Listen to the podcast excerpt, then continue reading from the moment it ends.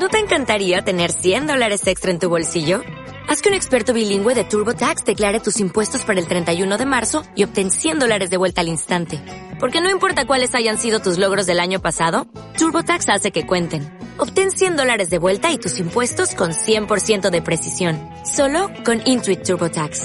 Debes declarar para el 31 de marzo. Crédito solo aplicable al costo de la presentación federal con TurboTax Full Service. Oferta sujeta a cambios o cancelación en cualquier momento el 5.4% en Estados Unidos. ¿Te imaginas que alguien quemase los billetes de 100 o 50 dólares que tiene un estadounidense promedio en sus bolsillos? Inimaginable, ¿no? Pues eso mismo está haciendo justo ahora el gobierno de los Estados Unidos con sus ciudadanos al estimular la inflación. A medida que el gobierno federal ha inyectado dinero a la economía para sacarla de la recesión que trajo la crisis sanitaria de 2020, esta ha empezado a calentar una ola inflacionaria. En mayo, el aumento en el índice de precios al consumidor, IPC, fue del 5%. El Dow Jones, que esperaba un aumento del 4.7%, fue el primer sorprendido, pero luego la sorpresa se apoderó de los analistas cuando se dieron cuenta de que este fue el mayor aumento desde hace 13 años, justo en vísperas de la crisis financiera de 2008.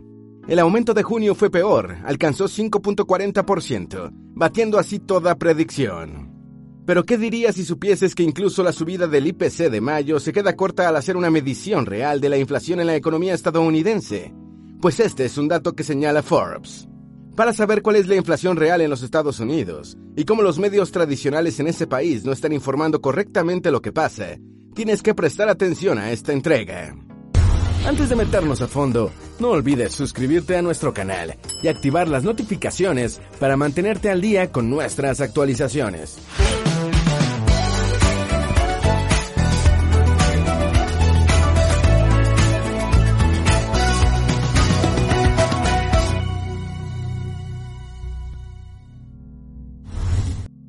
Forbes indica que el gobierno federal no solo tiene los incentivos para mantener artificialmente bajo el IPC, sino que también posee los medios para hacerlo. Para empezar, los datos que se usan para confeccionar el índice no son públicos, pero además, durante los últimos 40 años, el gobierno ha cambiado la forma de medir la inflación decenas de veces. El gobierno llama elegantemente a estos cambios mejoras metodológicas y explica que su objetivo es calibrar la precisión con la que se mide la inflación pero de igual forma han podido usarse para excluir o incluir productos de la cesta de referencia, a fin de mantener el índice artificialmente bajo. Sin acceso a los datos, no hay forma de saberlo.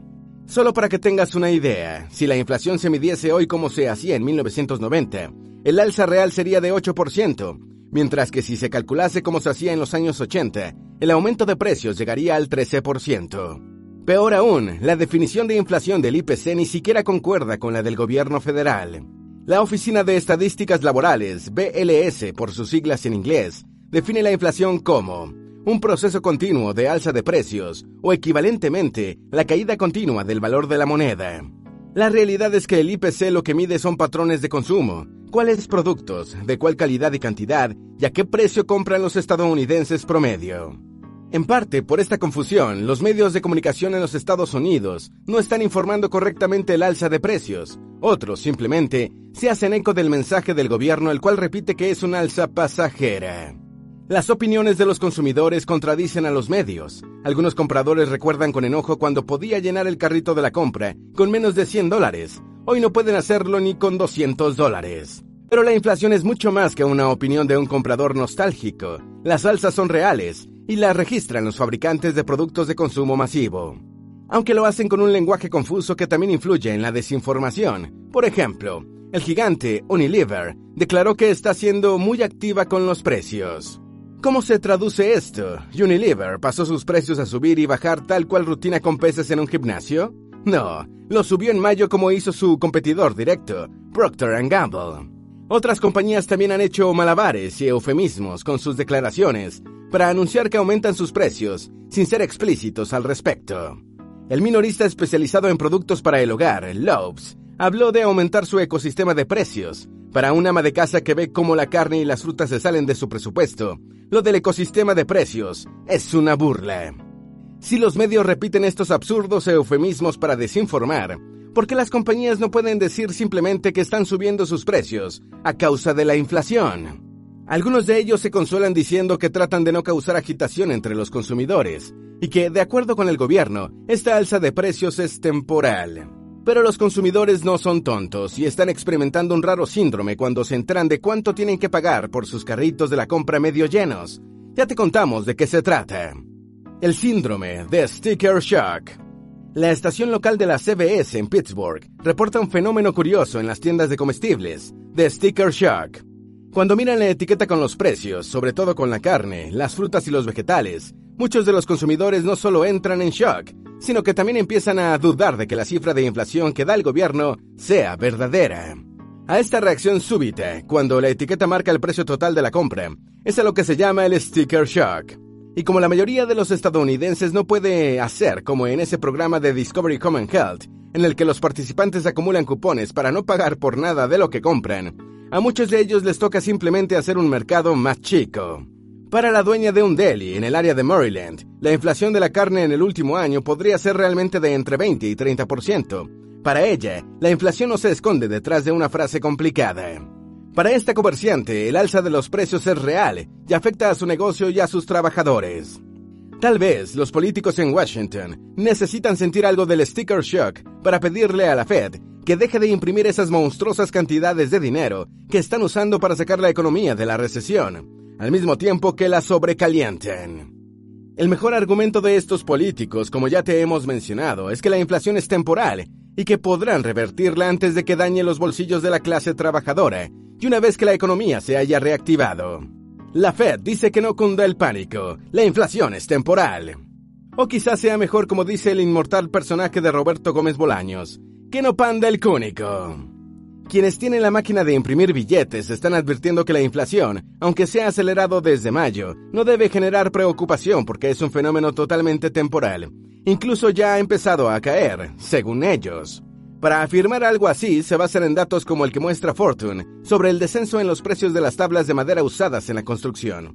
El portal web de este reconocido magazine señala que por fin el exorbitante costo de las tablas de madera usadas en la construcción está declinando.